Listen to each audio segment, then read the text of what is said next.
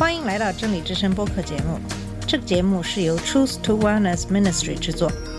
在这个节目里，我们要从一个不一样的角度向你介绍圣经和基督，带你走进一个属灵的世界。我们的节目在每个星期二、四、六更新，欢迎你的收听和关注。all the colors of the rainbow.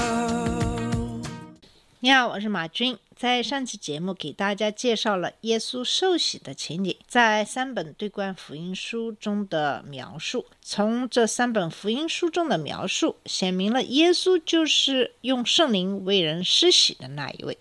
耶稣没有罪，所以他不需要悔改；耶稣没有过犯，他不需要赦免。那么，耶稣受洗的意义就在于，神要约翰看见一位在受洗时领受圣灵的人。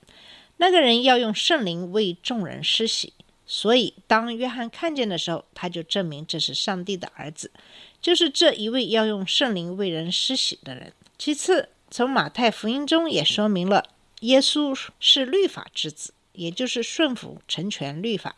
第三，耶稣在三十岁时候受洗出来传道，是因为按照摩西的律法，一定要年满三十岁才可以做祭司。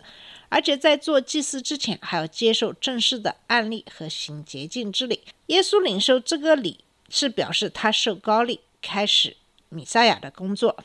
最后，对耶稣受洗的描述，也是说明耶稣才是圣灵的洗的施洗者。随着他的洗礼，耶稣开始他的事工的两个先决条件中的第一个已经完成了，第二个涉及对他的测试，在马太福音中。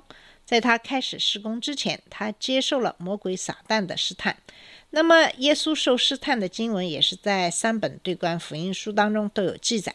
首先是马太福音四章一到十一节的经文，在这段经文中是这样描述的：随后，耶稣被圣灵带到旷野，受魔鬼的试探。耶稣进食了四十昼夜，就饿了。试探者前来对他说：“你若是神的儿子，就吩咐这些石头变成食物吧。”耶稣回答：“经上记着，人活着不是单靠食物，更要靠神口里所出的一切话。”随后，魔鬼带耶稣进了圣城，使他站在殿的最高处，对他说：“你若是神的儿子，就跳下去吧，因为经上记着，神为了你会吩咐自己的使者用手托住你，免得你的脚碰到石头。”耶稣对他说：“经上又记着，不可试探主你的神。”最后，魔鬼带耶稣上了一座极高的山，把世界各国和各国的荣华都指给他看，并且对他说：“你只要跪下来拜我，我就把这一切都给你。”但耶稣说：“撒旦，走开！经上记着，当拜主你的神，但要侍奉他。”于是魔鬼离开了耶稣，由天使前来服侍他。以上的经文讲述的就是对耶稣的试探。在受洗时，上帝认定耶稣是他的儿子。在前两个试探中，魔鬼攻击他的正是他神圣的儿子的身份。耶稣的试探和以色列在旷野的试探有许多的相似之处。以色列和耶稣一样被圣灵引导，摩西进食，后来以利亚也进食。马太可能会提到这些，可能表明耶稣是最高先知或新摩西。第一个试探可能是为了影响耶稣通过使用他自己的能力来减轻他的饥饿感而独立于上帝行事，但是耶稣引用了生命记来回应，这是在上帝谦卑以色列人的背景下评估人们的服从，决定他们是否会依赖他，管教他们，就像父亲管教儿子一样。在以色列失败的地方，耶稣是信实的。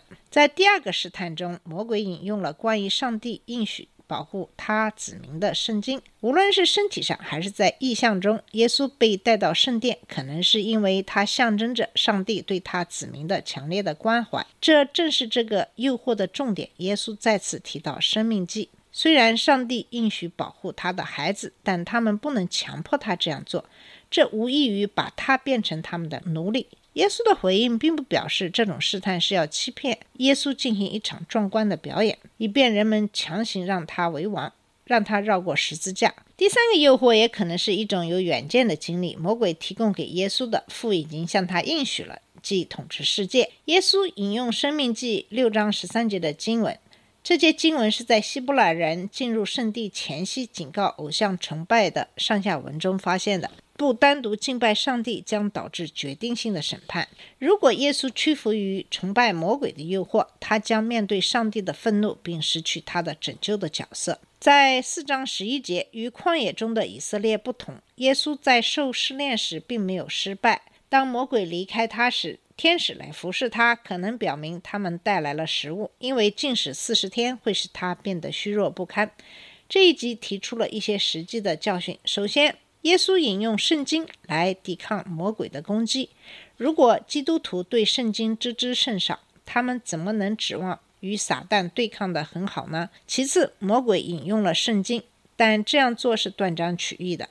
诗篇九十一章十一到十二节是关于他在人生的沧桑中的保护，而不是在愚蠢中选择的狂妄和浮躁的行为。上帝的子民不仅必须能够引用圣经，还需要知道他在上下文中的含义。第三，最终上帝满足了耶稣的所有的需要。当他的孩子们谦卑地等待。他采取行动的时候，他永远不会让他们失望。以上就是在马太福音中对耶稣受试探的经文以及相关的一些解释。那么，下面我们来看一看马可福音和路加福音中对耶稣试探的描述。在马可福音中，描述耶稣受试探的经文比较短，是在第一章十二到十三节。圣灵就把耶稣催到旷野里去。他在旷野四十天受撒旦的试探，并与野兽同在一处，且有天使来伺候他。试探与前面的事件直接相连。耶稣是被圣灵催进旷野，这是上帝旨意的一部分，因为耶稣在那里待了四十天，受到撒旦的诱惑，与野兽在一起，强调恶劣的这个环境。数字四十在圣经中用于考验时期，撒旦的意思是对手。撒旦试探的具体细节没有给出，但当他们完成时，天使们以食物和鼓励的方式服侍他。在路加福音四章一到十三节也记载的是耶稣受试探的事情。耶稣被圣灵充满，从约旦河回来，圣灵引他到旷野，四十天受魔鬼的试探。在那些日子，他什么也没有吃，日子满了，他就饿了。魔鬼对他说：“你若是神的儿子，就吩咐这些石头变成食物吧。”耶稣回答：“经上记着，人活着不单靠食物。”魔鬼引他上到高处，霎时间把天下万国指给他看，对他说：“这一切权柄、荣华，我都可以给你，因为这些都交给了我。我愿意给谁就给谁。所以，只要你在我面前拜一拜，这一切就全是你的了。”耶稣回答。经商记着，当拜主你的神，单要侍奉他。魔鬼又领他到耶路撒冷，叫他站在殿的最高处，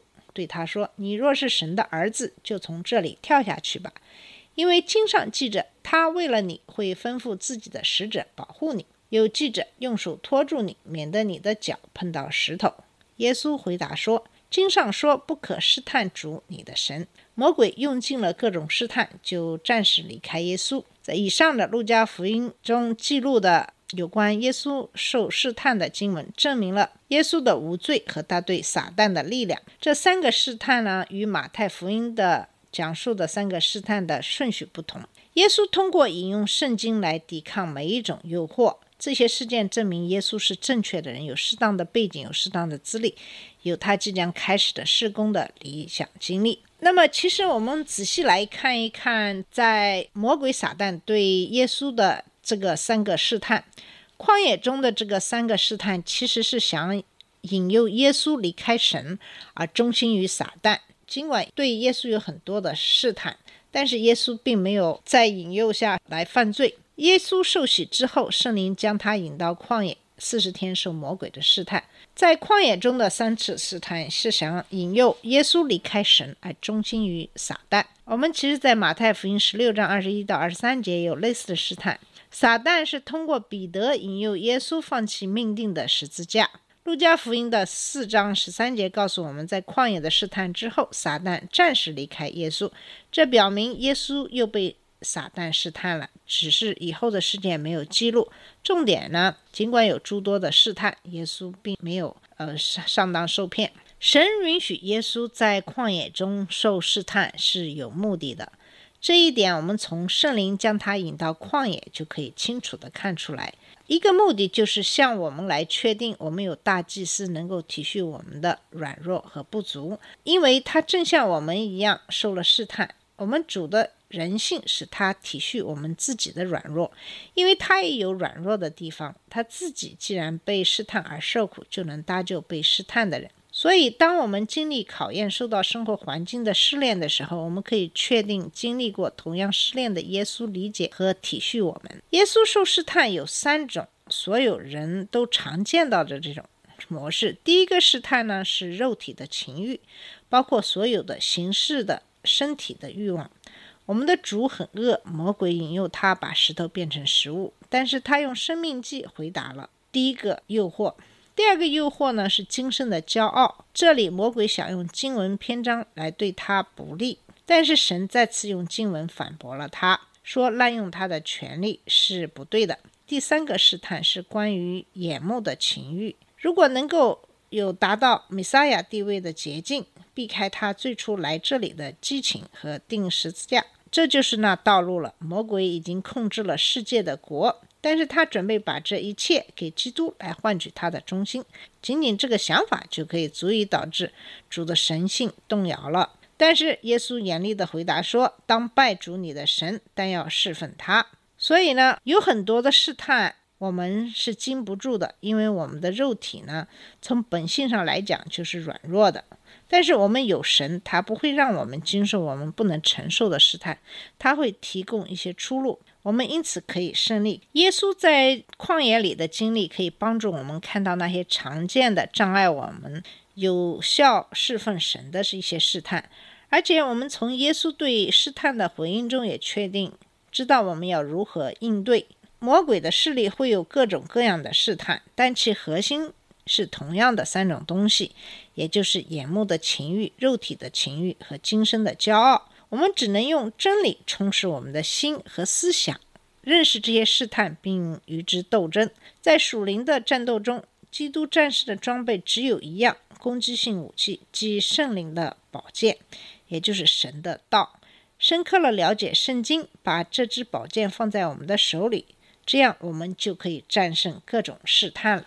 好了，今天给大家讲述了是基督耶稣受试探的故事。今天的节目就到这里，谢谢你的收听，我们下次节目再见。